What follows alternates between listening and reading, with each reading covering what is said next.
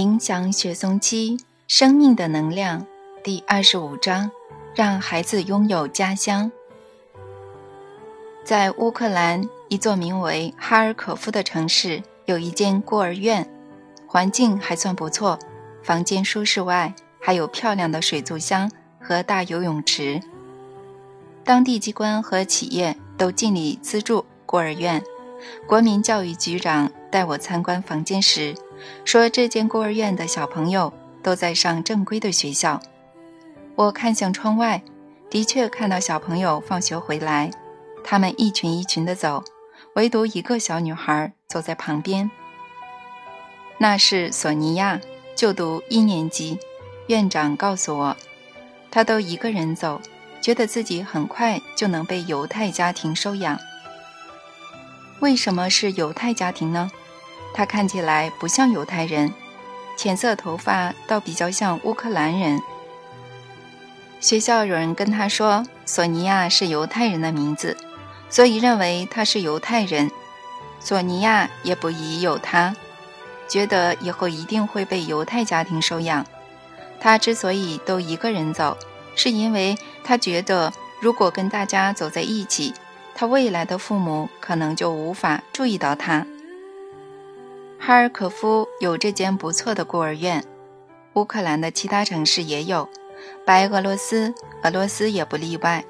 那是很多小朋友的家，但不管孤儿院的房间有多舒适，小朋友都渴望自己有爸妈，有家人。就读一年级的索尼娅很瘦小，穿着灰色的鞋子。一本正经地走在铺着沥青的庭院里，与其他同年纪的小朋友分开走。小女孩在这个孤儿院梦想着。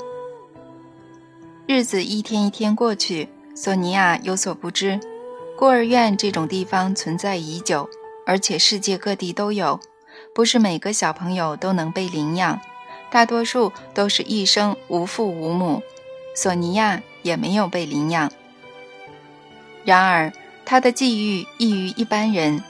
当时哈尔可夫有一群人要在近郊组个聚落，还成功取得了一百五十公顷的土地，一百二十个家庭各有一公顷，建造祖传家园。边缘有块地一直没有主人，居民决定把它送给孤儿院的小朋友，最后选到了年幼的索尼娅。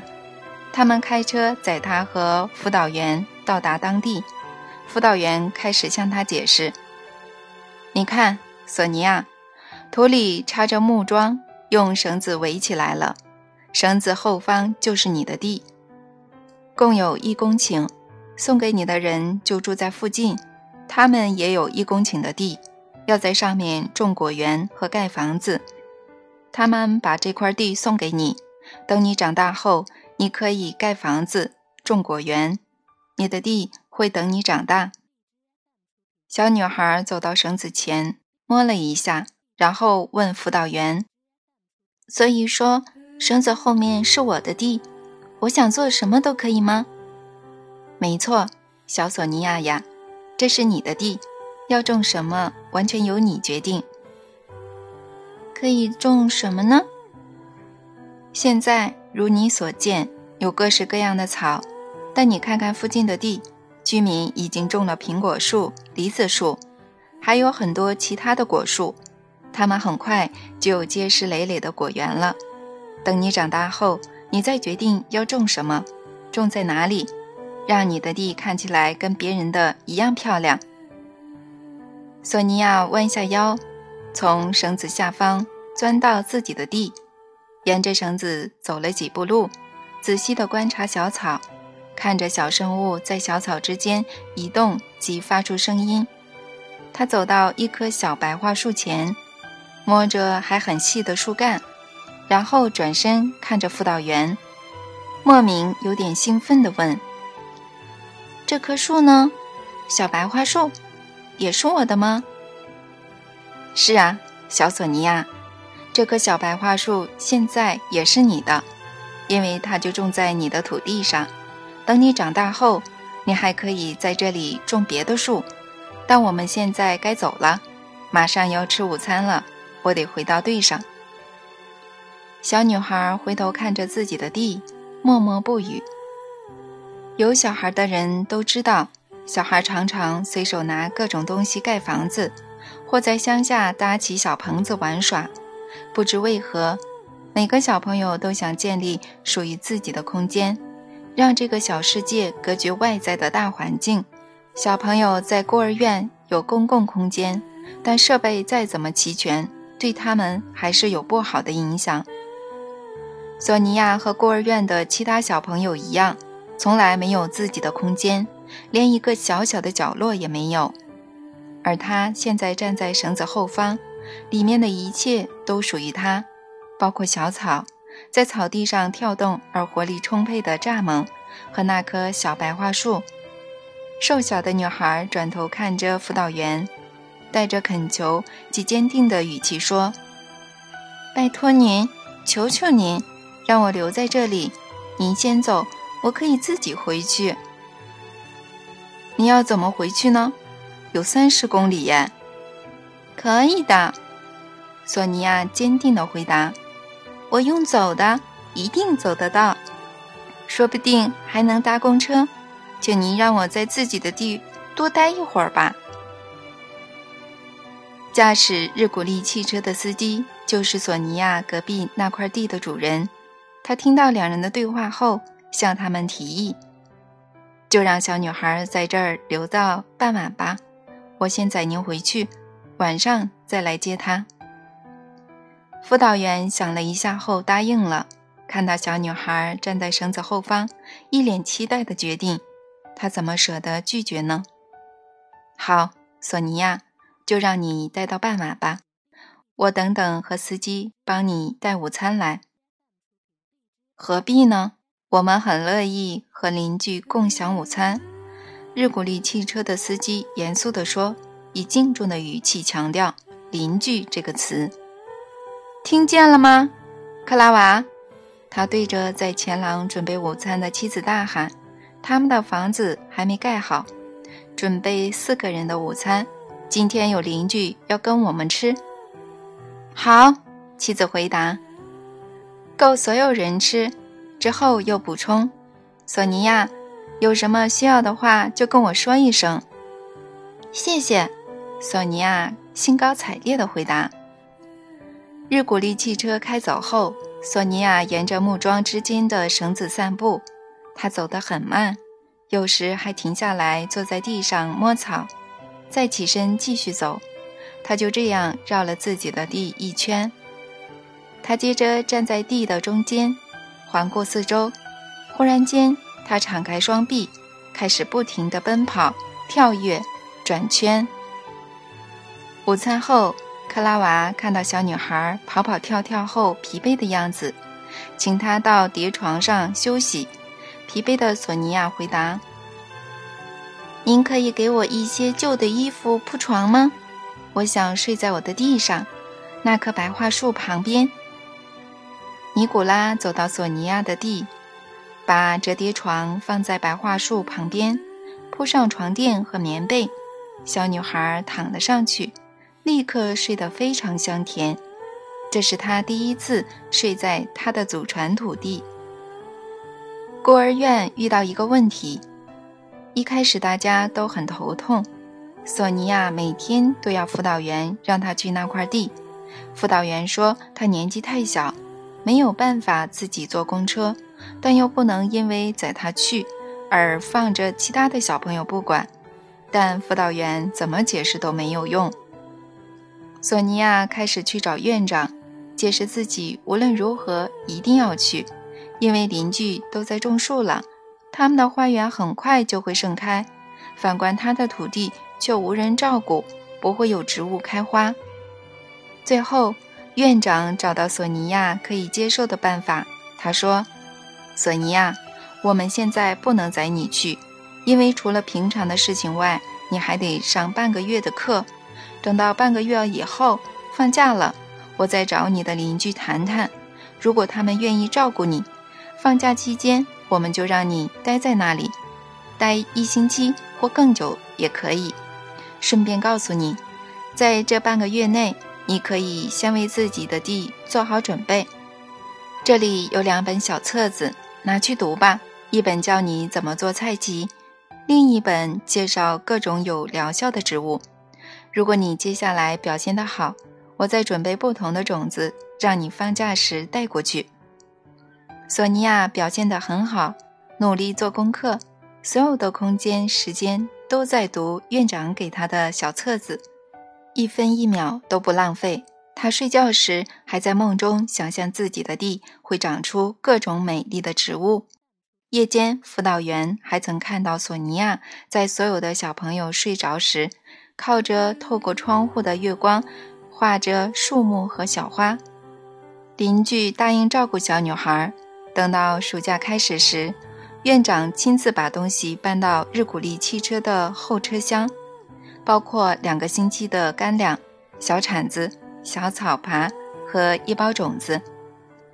尼古拉不想拿孤儿院的干粮，但院长说索尼娅是个独立的孩子，他绝对不想麻烦别人，所以最好让他看到有自己的东西吃。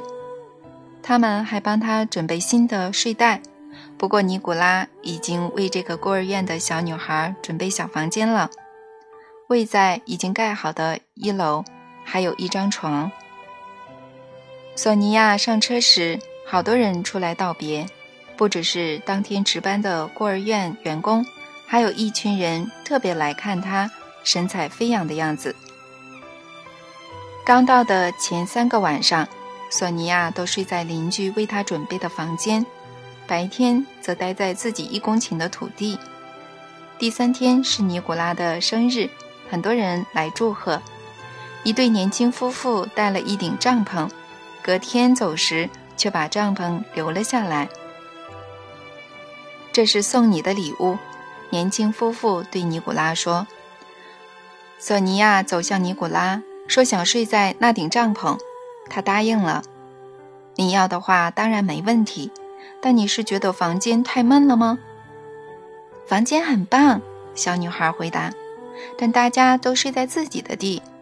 我的地晚上却孤零零的，很多地都有灯亮，我的却是黑压压一片。你的意思是说，你要我把帐篷搭在你那边吗？尼古拉叔叔，拜托您帮我搭在白桦树旁边，如果您有时间，又不麻烦的话。接下来的每个晚上，索尼娅都睡在白桦树旁边的帐篷。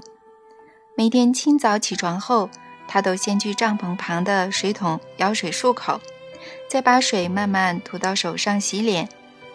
他接着会拿出画本，看着自己所画的土地规划图，然后去挖花圃和菜畦。孤儿院院长给他的小工兵铲虽然很利，但他没有足够的力气把铲子完全插进土里，铲子还露出半截在外面。但他最后还是把菜畦挖好了。邻居尼古拉说可以帮忙，用松土机在他指定的地方耕耘，但他断然拒绝了。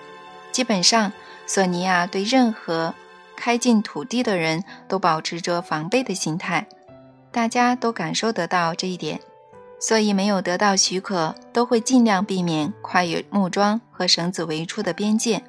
就算是邻居尼古拉。他早上要叫索尼娅吃早餐时，也只会走到绳子外叫索尼娅。小女孩或许是极度渴望独立，亦或是怕造成别人麻烦，所以不允许自己找人帮忙。甚至聚落居民想送她衣服、糖果或一些用具时，她都会有礼貌地谢谢对方，但明确地拒绝。在这两个星期内，索尼娅在自己的地。挖了三个菜畦，并在中间挖了很大的花圃。到了最后一天早上，尼古拉一如往常地走到边界，叫他吃早餐。小女孩站在还没有长出东西的花圃旁，一直看着，头也不回地回答尼古拉：“尼古拉叔叔，您今天不用来叫我了，我今天不想吃。”尼古拉后来说。他听到小女孩哽咽、快哭出来的样子，他当下并未上前查看，而是回到家里，用望远镜观察索尼娅。索尼娅来回走动，一下摸着植物，一下整理菜畦。她后来走到白桦树下，双手抱着树干，肩膀不停地抽动。接近中午时，孤儿院老旧的小巴士来接索尼娅，司机停在尼古拉家的门口按喇叭。尼古拉后来回忆当时的情况：我从望远镜看到他在收拾铲子。和草耙这些小东西，一脸难过的往我的方向走来。我从望远镜看到他的脸时，忍不住拿起手机打给孤儿院。幸好他们很快拿给院长听。我说我愿意签任何文件，对这个孩子负起所有责任。我会请假一直待在这里，只希望他能让孩子在自己的土地待到放假结束。院长一开始解释，孤儿院的所有小朋友都要去海边参加夏令营，去那里休息和疗愈。他们花了很久的时间争取，现在终于有人赞助成型了。我直截了当地跟他说坦白话，但他没有生气，反而回答得很爽快，并说把电话拿给司机，我明天亲自去一趟。我跑出门外。把电话拿给司机，然后我跟他说：“老兄，你快走吧。”司机离开后，索尼娅走过来问：“尼古拉叔叔，那台车不是来接我的吗？怎么走了呀？”我和院长商量完后，感到莫名的紧张，双手颤抖地点了一根烟，对他说：“你怎么觉得是来接你的呢？”他只是来问你需不需要食物或其他东西。我跟他说这里什么都不缺。他专注地看着我，似乎知道怎么回事，小声地对我说：“谢谢您，尼古拉叔叔。”他接着走回自己的地，走到一半还快跑了起来。院长隔天早上来了，但我已经等他一阵子了。不过他没有来找我。直接往帐篷的方向走去，我来不及告诉他不要擅自跨越绳子，但他很聪明地猜到了。他还有一点也很聪明，他显然为了不伤害孩子，等小女孩上前迎接时，劈头就说：“早安啊，索尼娅，我顺道经过这里，想让你知道我们要去海边。你想待在这里，还是一起去海边呢？”待在这里，索尼娅不是用说的，而是大喊的回答。我想也是，院长回答。所以我带了一些口粮给你。不用麻烦了，不用浪费时间，我什么都不缺。不缺？那你要我怎么办呢？政府对每个收容的孩子都有辅助，你却想自己照顾，喂饱自己？你说我要怎么核销政府的钱呢？不行。拜托你还是接受吧，阿列克谢维奇，把东西搬下来。索尼娅，我们可以进去吗？你可以带我们参观一下。索尼娅看着院长一阵子，试着弄懂现在的情形。她接着看到司机从小巴士搬下了一些很重的袋子下来，她才明白自己可以在这里待到暑假结束，于是开心的大喊。哦，我是怎么了？请进，请进，入口在那边，没有绳子的地方，进来当我的客人吧。我带你们参观，尼古拉叔叔也进来吧。他带我们到帐篷那里，直接请我们喝旁边水桶的水，请你们喝水，这是我拿回来的泉水，好喝又比自来水好，请喝。怎么好意思拒绝呢？院长回答：“舀起半杯水后，开心地喝完，真好喝。”我和司机喝了一口后，异口同声地称赞索尼娅的水很好喝，让她喜出望外。这应该是索尼娅人生第一次真的拥有什么，虽然只是水，但确实属于她的。她第一次可以给大人什么？索尼娅开始觉得自己属于这个世界。在接下来的一个半至两个小时间，我们一直听着他津津有味地说自己种了什么，准备种哪些植物。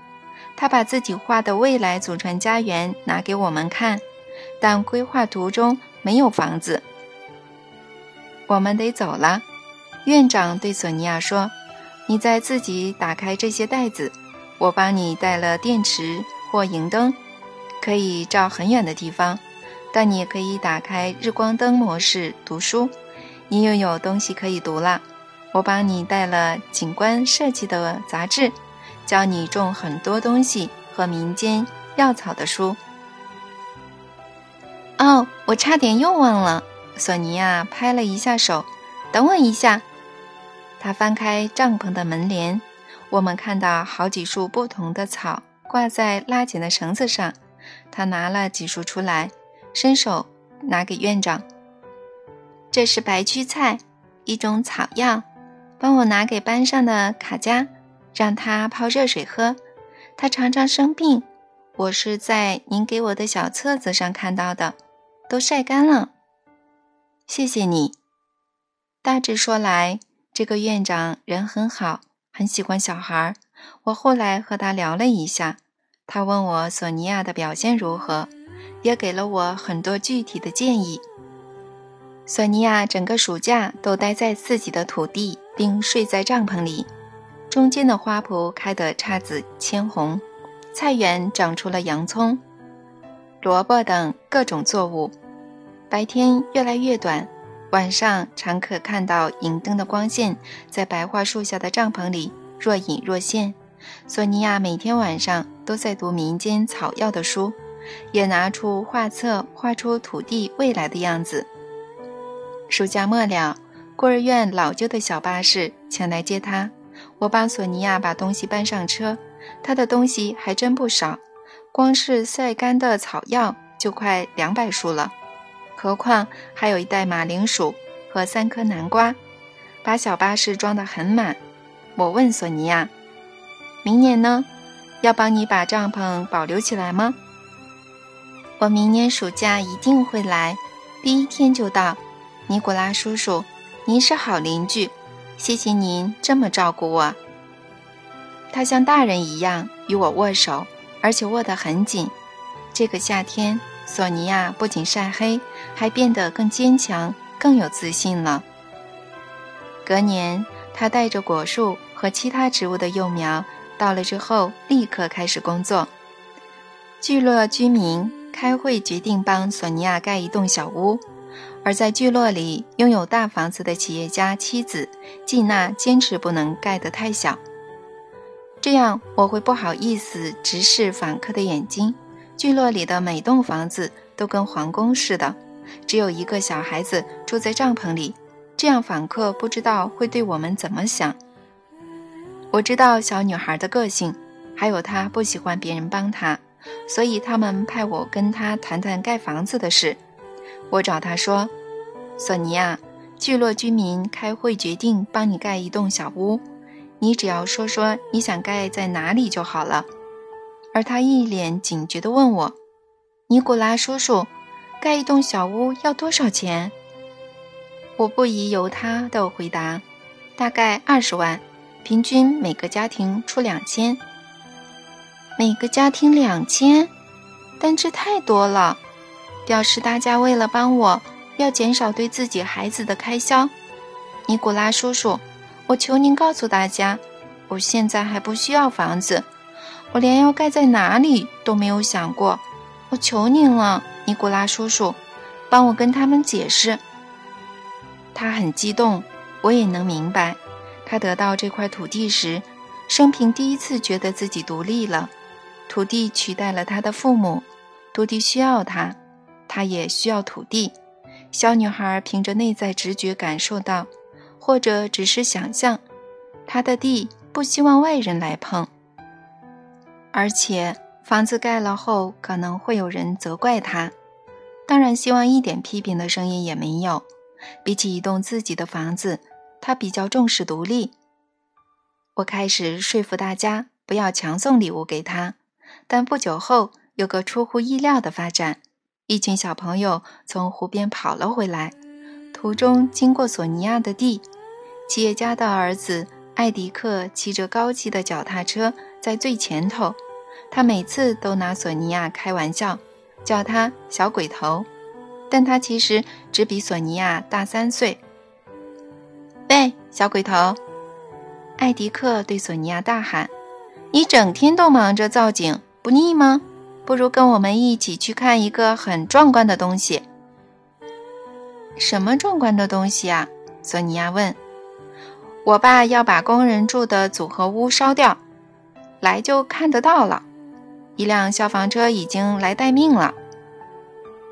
为什么要烧掉呢？因为很碍眼。可是烧完之后，那块地会有很长的时间长不出东西。为什么？因为所有益虫、昆虫都会跟着被烧掉。我有一次在帐篷旁点火，结果那个地方到现在还长不出东西。哇，你这小鬼头还真会观察！那你救救我们的虫吧，把老旧的组合屋带走，不然我爸不知道该丢去哪里。我要怎么带走呢？不是很重吗？这还用问吗？当然是用起重机呀！后天会有起重机来架风车。不搬走的话，我们现在就要放大火烧了。好，艾迪克。我答应把你们的组合屋带走，走吧。一群大人和小朋友聚在艾迪克父母的家园，消防人员在旁边待命。艾迪克拦住拿着汽油桶走向组合屋的父亲，说出让小朋友失望、大人惊又喜的话：“爸，不用烧组合屋了。”“不用？什么意思？为什么？”因为我把它送给别人了，谁？小鬼头？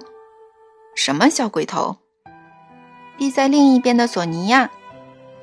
什么？他答应了？他答应收你的礼物？爸，如果你不相信我，可以自己问他。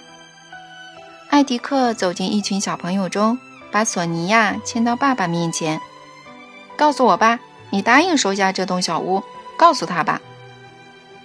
我答应了，小索尼娅小声的回答。哦，企业家藏不住对儿子的骄傲，太令人意外了。这个从不接受任何人帮助的固执女孩，居然决定收下艾迪克的礼物。小朋友都离开后，企业家集合帮他装修房子的工班，告诉他们：“各位，把所有需要的材料找齐。”我会付你们双倍工资，熬夜也要在两天内把这间组合房屋的内部装修成欧式风格，外墙就让它保持旧旧的样子，但内部要……两天后，在索尼娅的白桦树旁，原本放帐篷的地方换成了外观破旧的组合屋，以砖头作为地基，虽然破旧，但工人把外墙弄成可上油漆的状态。并在屋内留了几罐芬兰油漆和几支刷子。索尼娅后来自己替外墙上油漆，这是她人生中拥有的第一间屋子，就在他自己的土地上。这栋小屋隔年变成如童话般的屋子，布满了藤蔓和野生葡萄，四周还有盛开的花圃。十年后，索尼娅已经毕业。并在他的家园生活了一年，聚落里随处可见置身于绿意盎然、盛开花园的宅邸，但索尼娅的花园是最好、最漂亮的。同年级的小朋友都已离开孤儿院，各奔东西。有人为了有得住而随便考进一所大学，有人为了吃饱喝足而随便找了一份工作。索尼娅呢？她已经是个富人了。聚落居民把盛产的水果和蔬菜交给管理人，家园里种的作物都能卖到很高的价格。这些作物卖到欧盟国家，放到专卖有机作物的商店贩售。索尼娅也把自家种的作物交给管理人，但大部分都是直接卖给城里慕名而来的人。他们都听说聚落里有这么一个特别的女孩和她美妙的家园。索尼娅也采集药草，帮很多人消除病痛。有一天，艾迪克回家探视久居家园的父母。他在美国一所顶尖的大学读了三年，最近准备动一个复杂的手术，或许是国外水质和食物的关系，他的肝和肾一直不好。手术前，他决定探望父母一个星期。他的父亲季娜建议他：“儿子啊，我们可以去找我们这里的疗愈师，说不定他可以帮你。”妈，你活在哪个年代啊？现在西方的医疗水准是最高的，只要切除该切除的，再装上替补的就行了。不要担心，我才不要看什么巫医，那都是上个世纪的做法了。我不是叫你去看巫医，而是你还记得聚落里另一边的那个孤儿院小女生吗？就是让每个人感到惊讶，自己一个人打理聚落、送她的地的那个女孩啊！啊，你是说那个小鬼头啊？我只有模糊的印象。儿子，他不是小鬼头了，已经是个人人尊敬的大人了。管理人每次都愿意出双倍的价格收购他亲手栽种的作物，还有大人老远跑来跟他买草药，尽管他完全没打广告。小鬼头怎么懂这么多？他从一年级开始，每年暑假都待在自己的地，冬天每天读园艺和民间草药的书。小朋友的脑袋聪明，任何东西都学得很快。他从书中学到很多知识，不过大家都说他是无师自通。大家也说他的植物了解他，他会和植物说话。哇，小鬼头真不是盖的！他看病要多少钱？他有时会收钱，有时也会免费帮人治病。去年秋天，我在池边附近遇到他，他当时看着我的眼睛说：“金娜阿姨。”您的眼白看起来不太健康，您把这把草药拿去泡茶，会有帮助的。果真有帮助，因为我的肝不好，眼白真的有点问题，但现在好了。走吧，儿子，去找他看看，说不定他也能治好你的肝。妈，不只是肝有问题，医生诊断后说还要拿掉一个肾脏，喝药草茶不会有帮助的。但还是可以去看一下，我蛮好奇那个小鬼头的家园长得怎样。听说那里变得很像天堂乐园。果然没错，他弄得很漂亮。两人走到索尼娅的家园时，艾迪克忍不住惊呼：“聚落里的人都把心力放在盖房子上，还立起石墙，但他才算是创造了一个天堂乐园。妈，你看他种的绿色围篱。”等你看到他的花园，才有的惊讶的。只是他很少让人进去。吉娜说：“他稍微打开入口的门，大喊：‘索尼娅，你在家吗？在家的话，可以出来一下吗？’在组合屋改建而成的小屋，一名女子开门出来，并走下阶梯。她利落地把绑得很紧的浅棕色辫子拨到背后。”当他看到季娜和她的儿子，脸上立刻泛起了红晕。亭亭玉立的她穿着衬托出丰满胸部的衬衫，扣起第一颗扣子。她轻盈优美地走下前廊阶梯，沿着小径走向入口的门。季娜和艾迪克站在那儿等他。Hello，季娜阿姨，欢迎回来。艾迪克，请进，看看我的家和花园吧。谢谢你的邀请，我们很乐意。季娜回答，但艾迪克一句话都不说，甚至没打招呼。索尼娅，我跟你说，走向花园时，季娜说：“我儿子的身体不好，最近要动手术了。虽然是在美国动，但做母亲的我还很担心。”索尼娅停下脚步，转头问艾迪克：“你哪里不舒服？”艾迪克。心脏，艾迪克压低声音：“什么心脏？”吉娜惊呼了一声：“你刚说肝和肾，难道是怕我担心而撒谎吗？”我没有撒谎，但妈妈你自己摸摸看，我的心脏跳得好快。他抓着母亲的手贴在自己的胸口上，你听，心脏跳得厉害。如果你不说服眼前这位漂亮的女孩马上嫁给我的话，我的心会爆炸的。你真爱开玩笑，吉娜笑了出来，差点把我吓死了。我没有开玩笑，妈妈。艾迪克认真的回答。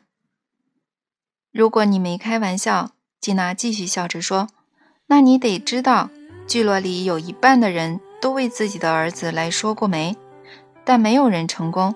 索尼娅不想结婚，不然你自己问他为什么，别叫我问。艾迪克走向索尼娅。小声的问：“索尼娅，为什么您不想结婚呢？”因为，索尼娅小声的回答：“我在等你，艾迪克。你们俩一起捉弄我呀？怎么可以这样捉弄一个母亲？”妈妈，现在马上祝福我们吧！我没有开玩笑，艾迪克坚定地说，牵起索尼娅的手。我也没有开玩笑，吉娜阿姨，索尼娅认真的说：“你们没开玩笑？呃，那表示索尼娅，你，你真的没开玩笑吗？那好，如果你没开玩笑，为什么还叫我阿姨，不叫我妈妈？好，我以后就叫你妈妈。”索尼娅的声音颤抖，往吉娜靠近一步，却又迟疑的停下。吉娜一时搞不清楚怎么回事，刚才那是在演戏、开玩笑吗？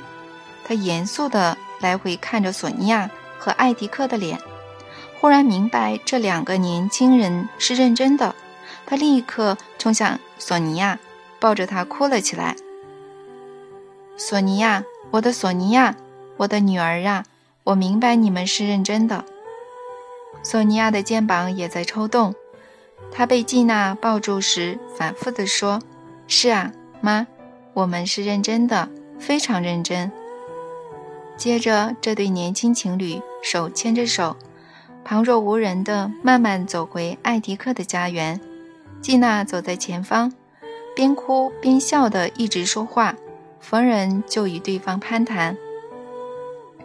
我们去了一趟，然后他们就，砰，他们爱上彼此。然后我就，砰！我祝福他们。我一开始以为是开玩笑，但他们就，砰！相爱了。我告诉他们，呃，他们却说，妈，今天就结婚。老天啊，这怎么可能啊？婚礼有很多事情要准备，要办得很正式，不可能啊！走出家门迎接儿子的企业家父亲听到妻子这样语无伦次。看着眼前的年轻情侣，然后说：“季娜，你怎么老爱碎碎念啊？你说婚礼不可能办在今天，你自己看看他们，婚礼不只要在今天，还要现在就办。”艾迪克走向父亲，抱住他：“爸，谢谢你。谢什么？别浪费时间抱了，你们赶快接吻吧！接吻，接吻！”围观的居民大喊。艾迪克和索尼娅就在众人面前第一次接吻。当时刚好在家的居民都来参加婚礼，大家一起在户外临时摆了一张桌子。婚礼不像传统宴会那样闹哄哄的，而是大伙一路唱到深夜。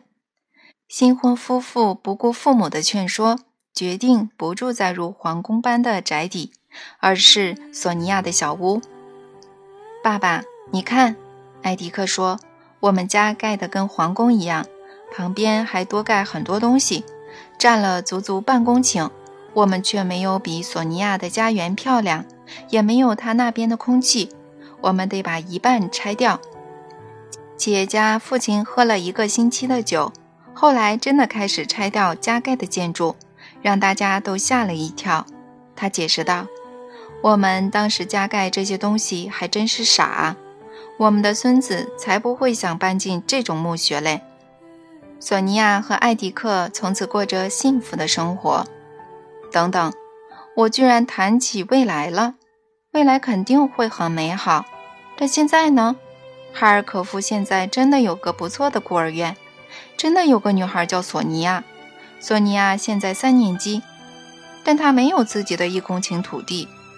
塔尼亚、谢廖沙、卡加也没有，上万名多个孤儿院的小朋友都没有。乌克兰国会也还没有将此纳入议程。讨论是否分配一公顷土地给每位国民，包括孤儿，供他们永久使用，并建造祖传家园。白俄罗斯的国会没有讨论，而俄罗斯也是。孩子以后会原谅他们吗？现在的国会议员以后会原谅自己吗？